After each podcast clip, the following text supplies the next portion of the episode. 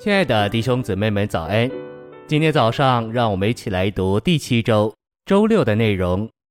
今天的经节是尼希米记十三章十四节：“我的神啊，求你因这事纪念我，不要涂抹我为我神的殿与其中的职任所行的善。”彼得前书五章二到三节：“务要牧养你们中间神的群羊，按着神监督他们，不是出于勉强。”乃是出于甘心，不是为着卑鄙的利益，乃是出于热切；也不是做主辖管所委托你们的产业，乃是做群羊的榜样。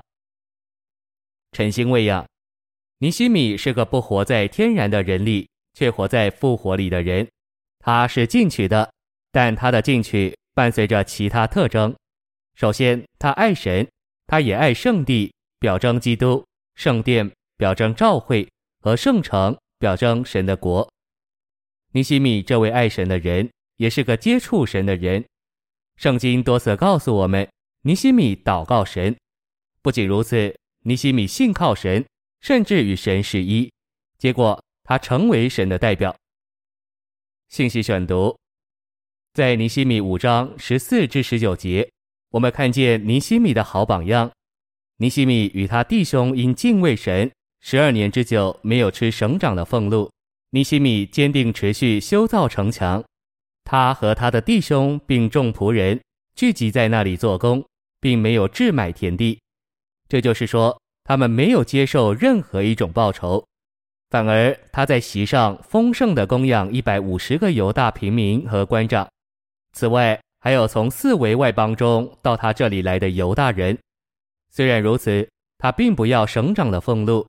因为百姓为建造服役甚重，省长尼西米在王的地位上，在重建耶路撒冷城墙以完成神经纶的事上，居心纯全。他不自私，不寻求自己的利益，也不像诸王包括大卫一样放纵性欲，所以他有资格享受拔尖的份，就是神向他选民所应许之美地的君王之分。他不图私利，反而供养别人。目的是为建造城墙，在人类历史中，他可能是唯一这样行的国家首领。结果，他就为神所用。尼希米从神得着帮助，在重建耶路撒冷城墙上大大成功。今天我们，尤其是众召会中领头的人，思想他的榜样，的确是值得的。尼希米爱神，也爱神在地上关于他经纶的权益，这权益包括美地。圣殿和耶路撒冷城，他虽是平民，没有君王或军队元帅那样的地位，他却顾到神在地上的权益。尼希米在他与百姓的关系上全然不自私，他没有只顾到自己，即使实际上他就是代理的犹大王，他也从不为自己寻求什么。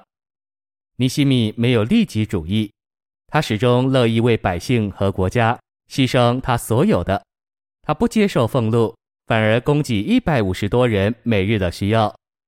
尼西米也在那些预备与仇敌征战的人当中有份于夜间守望。